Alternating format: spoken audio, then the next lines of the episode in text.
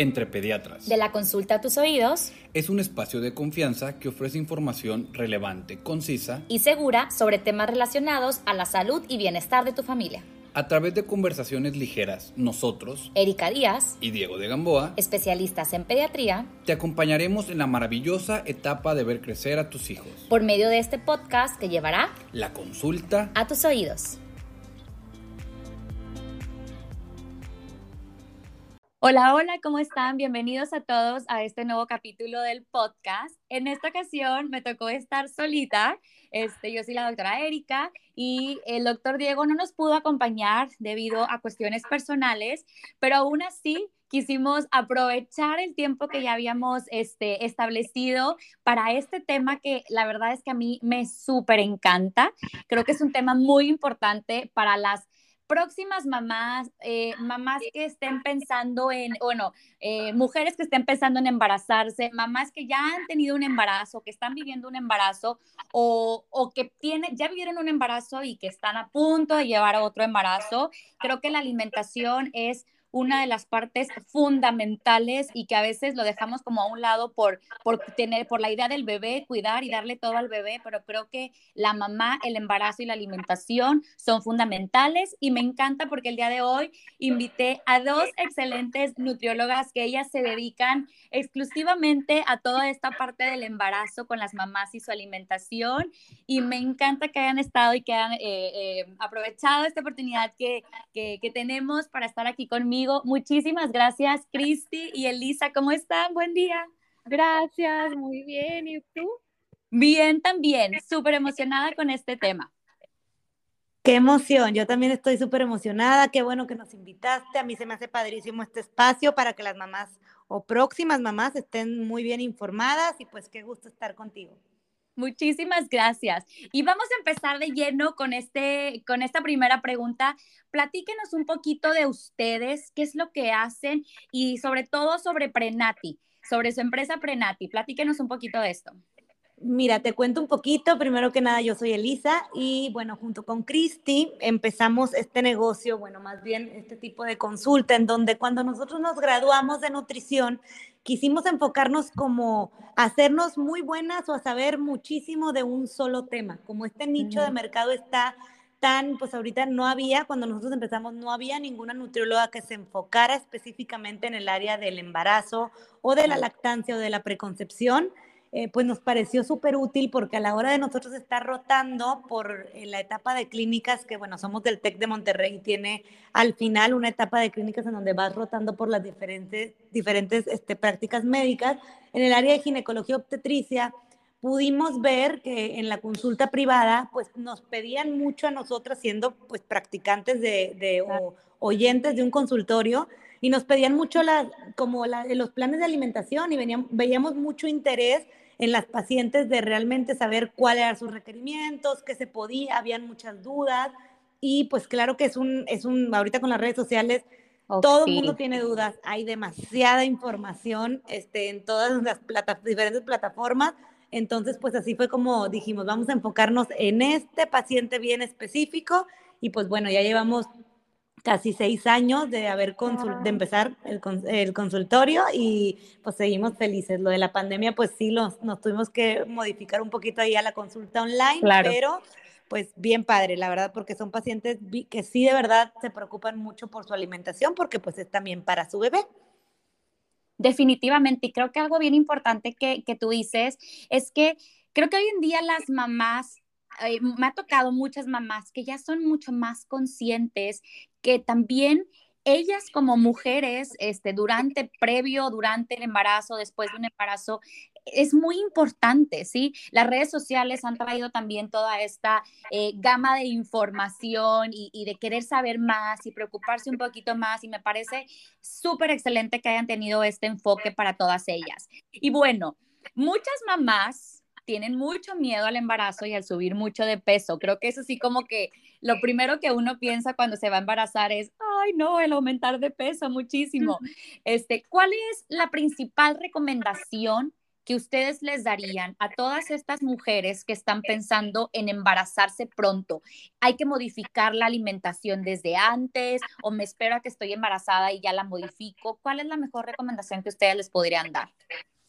Claro, principalmente antes de embarazarte hay que irnos un poquito más atrás en general se recomiendan tres meses antes de la concepción empezar una excelente suplementación. Lo más importante va a ser el folato, que en su forma sintética es ácido fólico. Tratar de consumir al menos 400 microgramos al día.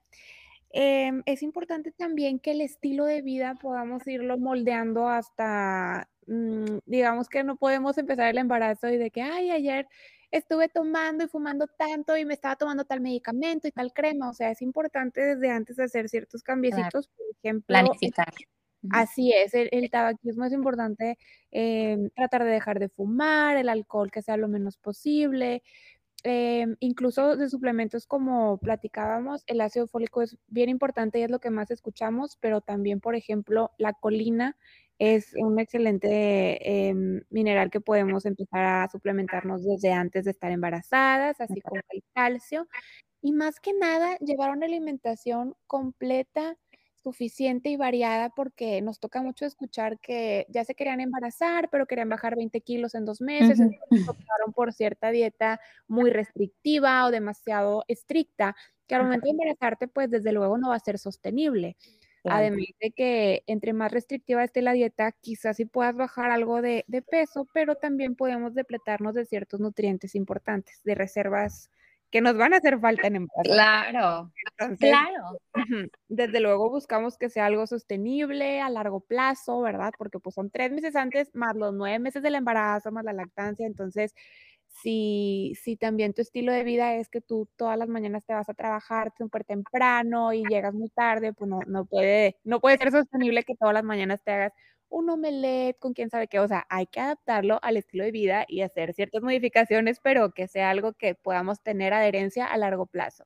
Definitivamente. Fíjate que, que, que, esto que comentas es muy importante porque sí me ha tocado, digo, muchas veces llega un embarazo a veces hasta no planeado, ¿verdad? Dices tú, bueno, ya no tuve los tres meses antes, pero, pero lo ideal, lo ideal es poderse preparar para esto, ¿verdad? Y lo que dices tú, bien importante es, bueno, tengo tres meses y, y quiero bajar 20 kilos y pues para estar lo más saludable durante el embarazo y esto es prácticamente a veces imposible o posible, pero bajo un riesgo muy alto de que haya muchas deficiencias y que esto pueda ser inclusive perjudicial para el niño que quieres pues crear y procrear. Finalmente ellos también necesitan los nutrientes que las mamás les dan son su principal fuente de alimentación, entonces el, el estar preparados desde antes para esto es vital. Y ahora bien, llegó el embarazo, ¿verdad? Ok, ya estoy embarazada, perdí, no perdí, tuve una dieta saludable o no, bueno, pues ya, ya estoy embarazada. ¿Cuál es el primer consejo que ustedes les darían a las mamás en cuestión de la alimentación durante el embarazo? Mira, yo creo que el consejo más importante siempre va a ser el que primero busquen más si son primerizas, porque si ya han tenido otros bebés, igual y ya tienen un poquito más de conocimiento. Pero si son, si es tu primer bebé, yo siempre les recomendaría busquen a un profesional de la salud, a una nutrióloga, nutriólogo, que se enfoque en esto porque muchas veces pacientes nos llegan queriendo hacer el menú que su vecina o que su prima o que su amiga está haciendo. Y es bien importante saber que cada cuerpo cada paciente tiene diferentes requerimientos. Entonces, es bien importante que no sigas el menú de lo que te dijo tu amiga porque quizás no son los requerimientos que a ti te tocaban. Entonces, yo sí recomiendo siempre, primero buscar un profesional de la salud para que te diga exactamente cuáles son las porciones que tienes para el trimestre en el que estás. Otra cosa que yo también recomiendo es que se, pues obviamente que consuman todos sus suplementos, eso es bien importante, pero también saber que cuando algo se absorbe y se digiere y se procesa por medio del aparato digestivo, es diferente la absorción. Entonces, no porque alguien diga, ay, ya me estoy tomando todos los suplementos, no pasa nada, no, no quiero comer nada de verduras en el día, pues no funciona de esa manera. También hay que complementarlo por medio de una alimentación, no solo que sea el complemento, el suplemento, perdón, solo. Y por último, como lo mencionaba Cristi, que cualquier plan de alimentación que lleven se adapte al estilo de vida que ellas vayan a tener porque no sirve de nada que sigan un plan de alimentación o que yo les diga, es que vas a comer esto en la mañana, esto en la comida, si realmente su día a día tienen más bebés o si son primerizos, pero como mencionaba Cristi, trabajan. Entonces es importante que se adapte muy bien a tu estilo de vida para que sea realista y puedas cumplir realmente con los requerimientos que se requieren. Claro, definitivamente. Y, y fíjense que algo también bien importante y también eh, la importancia de durante este tiempo estar apegados también a, no nada más a tu ginecólogo y pensar quién va a ser tu pediatra y comprarle todas las chunches al bebé, sino también de un nutriólogo, porque muchas mamis eh, a veces ya traen enfermedades previas conocidas o no conocidas, ¿verdad? O sea, porque también pasa que durante el embarazo salen algunas otras enfermedades asociadas al embarazo o no asociadas al embarazo, como por ejemplo una diabetes este, previa, una diabetes gestacional, etcétera. Y, y esto es bien importante, el seguimiento nutricional, porque como ustedes lo dicen, cada mamá, cada persona, cada mujer es completamente distinto y si tú traes o conllevas una enfermedad ya de base, este, pues la alimentación es diferente y, y, y tus requerimientos van a ser diferentes y tus porciones probablemente también pueden llegar a ser diferentes dependiendo a esto que estás viviendo. Entonces me parece bien importante que la nutrición tenga que ser como algo que venga en el combo de la atención de un embarazo. Definitivamente. Totalmente. Ahora, aumentar de peso, como ya lo habíamos mencionado un poquito anterior, volviéndolo a retomar, obviamente es normal, ¿sí? Es, es, es un, un, proceso normal que todas las mamás tienen que vivir para ayudar al crecimiento de su bebé. Pero ¿cuánto es lo, lo indicado eh, subir de peso? ¿Cuánto es lo sano de subir de peso en un embarazo? Ok, en esta parte es muy importante individualizar y poder ver más allá del peso total de la paciente, sino empezando en la, en la primera cita del primer trimestre, valorar muy bien la composición corporal, si eres una persona que hace actividad física, tienes mucha masa muscular o a lo mejor no tanto. Partimos de una fórmula que toma en cuenta el peso total para la estatura y podemos determinar si una persona empezó su embarazo en peso sano se estima que aproximadamente el aumento de peso puede ser hasta 11, 15 kilos, según las guías americanas de la ACOG, que es la, okay. ginecobstetricia. Este, Empezaste un poquito más abajo de, un peso sano, o sea, en, bajo peso, incluso podemos llegar hasta los 17 kilos, 20, y si empezamos en sobrepeso o obesidad, es un poco menos, de, de 5 a 9. Aquí la cuestión va a ser eh, determinar cuáles son los elementos del aumento de peso, porque sí tengo muchas pacientes, tenemos muchas que nos dicen, ¿sabes qué, Cristi? Yo quiero aumentar 4 kilos, a ver cómo le hacemos. Y yo, es que no, hay manera, o sea. El bebé pesa 3.5, quiero aumentar 500 gramos, nada más. Exacto, está. Es, es, este, de repente la presión social de redes sociales, lo que vemos, claro. podemos dejar, nos podemos dejar llevar, pero es importante llevar un monitoreo cercano de que se esté consumiendo lo suficiente, ¿verdad? Yo siempre les platicamos a las pacientes que el peso va a ser la consecuencia de estar comiendo suficiente, completo, variado de calidad y ya el peso es, es la consecuencia, ¿verdad? No nos, no nos claro. podemos enfocar solo en eso. Los elementos que comprenden el aumento de peso en una mujer ya de 40 semanas, 39, alguien ya a término, Imagínate, uh -huh. nada más el pecho, 500 gramos a un kilo por la glándula mamaria, el bebecito de 2,700 a 3,600, el útero 500 gramos a un kilo, igual que la placenta, líquido amniótico un kilo a un kilo y medio, retención de líquidos hasta de uno y medio a dos, sangre no, de, pues sí. exacto, la sangre igual, sangre extra, volumen, este, volumen de sangre extra son un kilo 300 a un 800 y bien importante, reservas de grasa de 3 kilos y medio a 4 kilos, imagínate. Esta o sea, todo eso. Así sí, que sí. querer aumentar 4 kilos es de por Dios. Por sí, que no. no. o sea, no se puede. Este, estas reservas de grasa son bien importantes para la producción de, de la leche materna. Entonces, eh, siempre y cuando se vaya agregando energía a lo largo del embarazo, porque el primer trimestre este, el requerimiento de energía no aumenta, solamente aumenta la calidad de los nutrientes que, consumimos. Segundo trimestre sí se aumenta tu requerimiento normal, 340 eh, calorías y al final 452. Entonces, este aumento es lo que nos va a ir haciendo que cumplamos satisfactoriamente todo lo, lo necesario para tanto tejidos maternos como el bebito. Claro. Claro.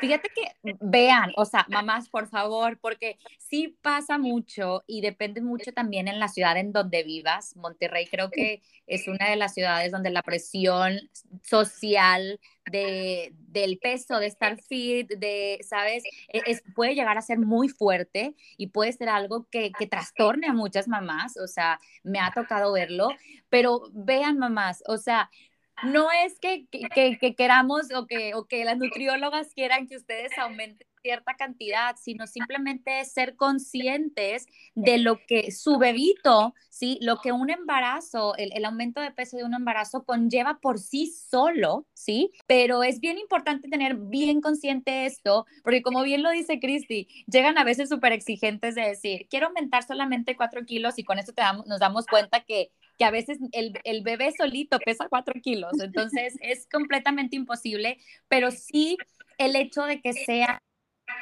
sana. Y, me encantó también, por ejemplo, saber lo que comentan ustedes, de que los requerimientos del aumento de peso dependen mucho de cada persona, ¿sí? Eh, más que nada porque inclusive yo tenía una idea muy general de decir, lo que se tiene que aumentar de manera sana son 10 kilos, 10, 15 kilos, 10 eh, a 11 kilos, perdón. Y, y, ahora me doy cuenta, y yo siento que muchas mamás también se van a dar cuenta, que, que varía mucho, ¿sí? Y que no te puedes poner a comparar con a lo mejor otra mamá que su complexión, su, su, estilo de vida es completamente distinto a otra y que sus requerimientos o su cantidad de, de, aumento de peso normal es diferente a otras mamás. Entonces, esto es bien importante y por eso me encanta poder hablar con ustedes porque siento que abren, nos abren mucho los ojos. Eh, a, todas estas personas que queremos eh, eventualmente tener un embarazo o que están viviendo un embarazo como para sentirnos tranquilas de que pues cada persona es completamente distinta. Ahora, la alimentación en el embarazo, ahorita ya platicabas un poquito los requerimientos y todo esto, pero la alimentación durante el embarazo eh, cambia, o sea, ¿es posible que las necesidades alimentarias cambie de acuerdo al trimestre en el que se está viviendo? Claro, es justo lo que mencionaba Cristi, que ahorita lo mencionó, pero por ejemplo, en el primer trimestre, pues realmente cambia mucho el menú o cualquier plan de alimentación en cuanto a mucho más calidad de nutrientes, pero en sí el requerimiento calórico es el mismo. En el segundo ya sube hasta 340 y pues en el tercero es que esto depende muchísimo, pero va de 420 a 450 calorías más. Entonces no es lo mismo, porque luego tengo pacientes que quieren seguir la misma dieta o el mismo plan, las mismas porciones del primer trimestre, las quieren seguir en el tercero y me empiezan a decir es que me siento muy fatigada, es que me estoy quedando con hambre, estoy como que ya no me da el día. Pues obviamente las porciones de proteína van aumentando por ejemplo, en el segundo trimestre el requerimiento de calcio y el requerimiento de hierro es mucho mayor, entonces tienes que agregar más alimentos que incluyan este tipo de nutrientes para que la mamá pueda llegar a sus necesidades. Entonces, pues cambia totalmente. O sea, un menú que se hace en el primer trimestre no es el mismo que en el segundo ni que en el tercero. Van cambiando esas necesidades y se van ajustando las calorías según vayamos en peso o según cómo vayamos viendo pues todo el tema integral de la nutrición. Definitivamente. Y bien importante eso que dices tú, el peso. O sea, e, el, dar un seguimiento, si estamos viendo que a lo mejor eh, se está consumiendo un poquito de más, nos estamos descompensando, se llegó alguna enfermedad eh, del, asociada al embarazo, diabetes gestacional, hipertensión, pues tienen que ir haciendo ajustes dependiendo de lo que vaya sucediendo de manera individualizada con cada una de las mamis. Entonces, bien importante esta, e, esto que tú comentas. Exacto, por ejemplo, en una diabetes gestacional, muchos, o sea, bueno, ginecólogos que igual y no están bien informados o lo que les platican las demás amigas a la paciente, muchas veces quita los carbohidratos, deja de comer pan, deja de comer tortilla, tienes una intolerancia a los carbohidratos, quita todo eso.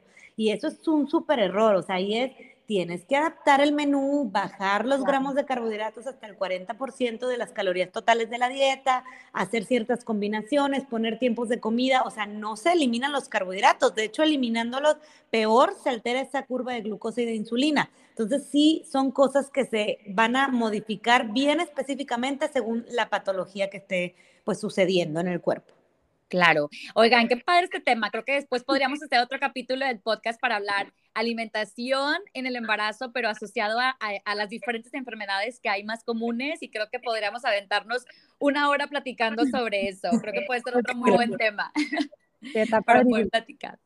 Oigan, y bueno, una pregunta súper, súper común, este, que yo estoy segura que muchas mamás se las hacen, sobre los famosos antojos. ¿Qué tan cierto, qué tan permitido, qué tan ciertos son estos antojos? ¿Es algo de, nosotros y que ya traemos como que el chip de, el embarazo son los antojos o, es, o es algo que realmente sucede secundario al embarazo? Bueno, mucho va a depender también del estado nutricional de la paciente, si acaso tendrá alguna deficiencia, dependiendo también en, qué etapa esté, ¿verdad? Porque de repente en segundo trimestre, que es común encontrar algo de anemia en el embarazo, eh, a lo mejor se te puede antojar más un pedazo de carne, un platito de... En ocasiones sí está asociado al estatus nutricional de la paciente, y en algunos otros es más bien como algo cultural de decir, ay, ya pasé por los elotes deliciosos, ya hace frío, están aquí al lado se me antoja. A veces, sobre todo aquí en Monterrey, como bien comentabas hace ratito, que a veces tenemos mucha presión social de vernos de cierta manera o de, ya sabes, este, tener cierto peso así malamente cuando estás embarazada, quizá a veces es como una liberación de que, oye, ahora sí ya puedo comer lo que sea. Este, Entonces uno se puede dar más permiso. Pues, realmente la relación con la comida en embarazo es bien importante, pues no, sentir culpas, ni remordimientos, ni como castigarnos de que, ching, me comí un pastel, bueno, déjame hacer ejercicio. O sea, para nada. Nunca debemos de sentirnos así, y menos en embarazo. Entonces, lo que le platicamos a las pacientes es que todo está 100% permitido, todo lo que se considera seguro. Ahorita podemos platicar acerca de, los alimentos no pasteurizados, que eso sí es absolutamente contraindicado, pero si de repente estás en, un restaurante y se te antojó pedir postre, 100% se puede. Recomendamos que sea, por ejemplo, alimentos que tengan azúcar, em, azúcar refinado o azúcar simple, que sea ya después como de postre, después de haber consumido tus verduras, tu proteína, tu arroz, tu pasta, para que haya una mejor absorción de glucosa. Y mm, no sentirse culpable, este, porque bueno, pues ya sabes que después de, de, uno sentirse mal, se puede elevar el cortisol, que es la hormona del estrés, incluso se puede hasta metabolizar diferente ese pedazo de pastel por estar mortificada, ¿verdad? Entonces, al contrario, le damos su lugar a los alimentos más importantes en, en el trimestre, y buscamos que consuman suficiente energía también para luego no estar de que, oye, chin, son las 11 de la noche, se me antojaron unos tostitos, pero es que cené sopa y comí ensalada. Oye, pues claro que tu cuerpo tiene hambre, ¿verdad? O sea, claro. Completar los requerimientos y si se te antoja algo extrita, está perfecto, dándole su lugar y, más importancia a los macronutrientes y micronutrientes que más necesitabas. Claro. Ahorita comentaron algo y, y, me gustaría como continuar con este tema antes de pasar a la siguiente pregunta es, eh, ya vimos que los alimentos, eh, los antojos pueden ser permitidos siempre y cuando sean eh, sanos, de, relativamente sanos y de manera más inteligente, pero hay algunos alimentos que yo he escuchado que son prohibidos en el embarazo. También hay algunos que son como mitos que son prohibidos. ¿Qué podemos como o qué nos pueden explicar sobre esto? ¿Cuáles son los que realmente están prohibidos y cuáles son los alimentos que pueden estar un poco más limitados? Los que son absolutamente contraindicados son los lácteos que no están pasteurizados porque pudieran portar una bacteria que se llama Listeria monocitógenes, que es abortiva.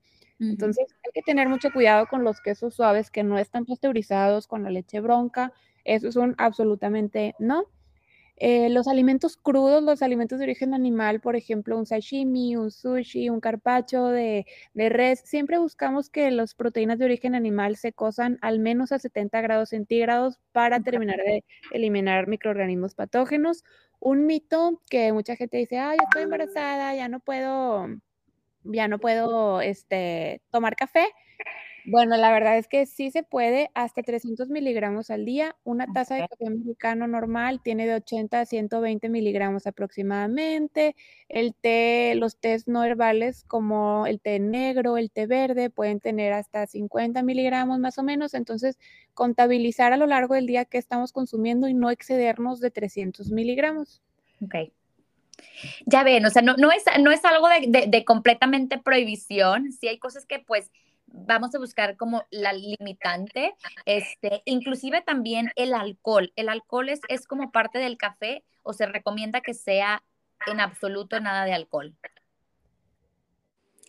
Mira, este, este tema, bueno, si quieres, yo no solamente quiero comentar porque ayer justo me lo preguntaban y, eh, o sea, sí es una sustancia teratogénica, o sea, o sea, sí no se debería de consumir, pero es algo que es tan, tan, tan como que hay una súper controversia porque sí hay ciertos ginecólogos que permiten cierto número de bebidas a la semana a la paciente y hay otras que no. Entonces ahí como que el tema es muy controversial porque ahí nosotros también tratamos de decir, pues lo, o sea, lo ideal es no, pero pues cuando el ginecólogo también lo está no recomendando, pero diciendo que sí, pues ahí como que nosotros estamos en una como, híjole, sí, pues es cuestión de la mamá, ¿verdad? claro.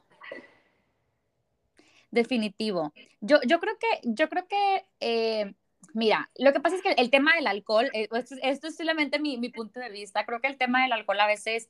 Eh, llegas a un punto en que a lo mejor hay mamás que, que no pueden controlarse, ¿sí me explico? Entonces, el, el, mejor limitarlo a decir, ¿sabes qué? Mejor no lo consumas por este tiempo, si no es algo que tú hacías con demasiada frecuencia, ¿sí me explico?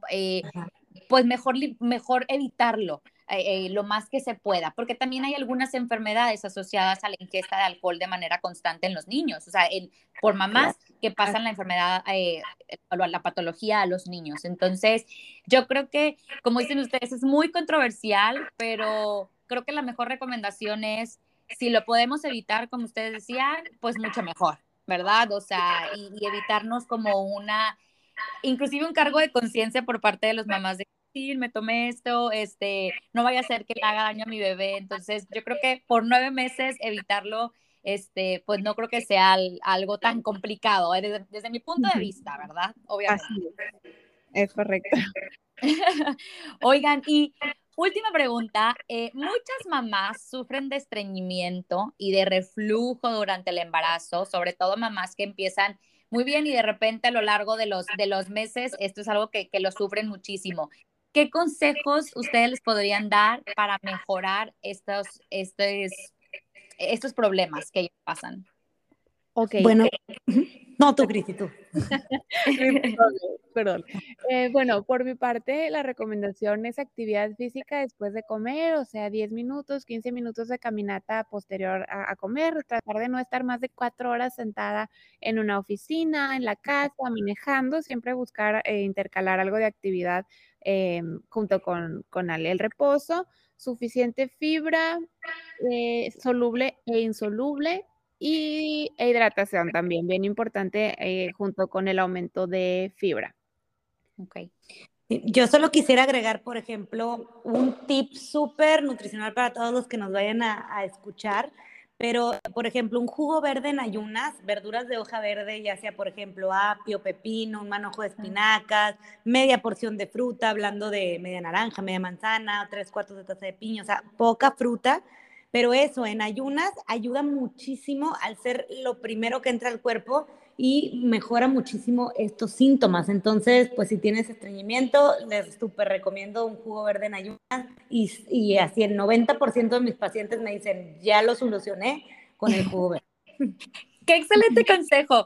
Oigan, pues me encantó haber platicado con ustedes, me encantaron todos los consejos que les pudieran dar a las mamás. Este, me encantó que, pudimos solucionar algunas de las dudas más frecuentes que tienen las mamis durante, pues hablando de la nutrición durante el embarazo. Y la verdad es que este es un tema que es muchísimo más largo, que definitivamente, como lo comenté al principio, creo que así como es muy importante el seguimiento por tu ginecólogo, el conocer a tu pediatra este, antes de que nazca tu bebé, creo que también un seguimiento nutricional debe ser fundamental para todas las mamis que están están esperando bebés. Muchísimas, muchísimas gracias eh, para todas las personas que nos están escuchando. Eh, Estoy segura que vamos a tener otros capítulos con Cristi y con Elisa porque hay muchos temas eh, relacionados al embarazo y la nutrición que son muy interesantes, pero me encantó tenerlas. Es, muchísimas gracias. Platíquenos un poquito dónde las pueden encontrar en redes sociales para mamis que, que tengan dudas o que quieran eh, tener alguna consulta con ustedes. Muchas gracias por la invitación, con mucho gusto aquí estaremos cuando nos vuelvas a hablar, encantadas, podemos durar horas hablando.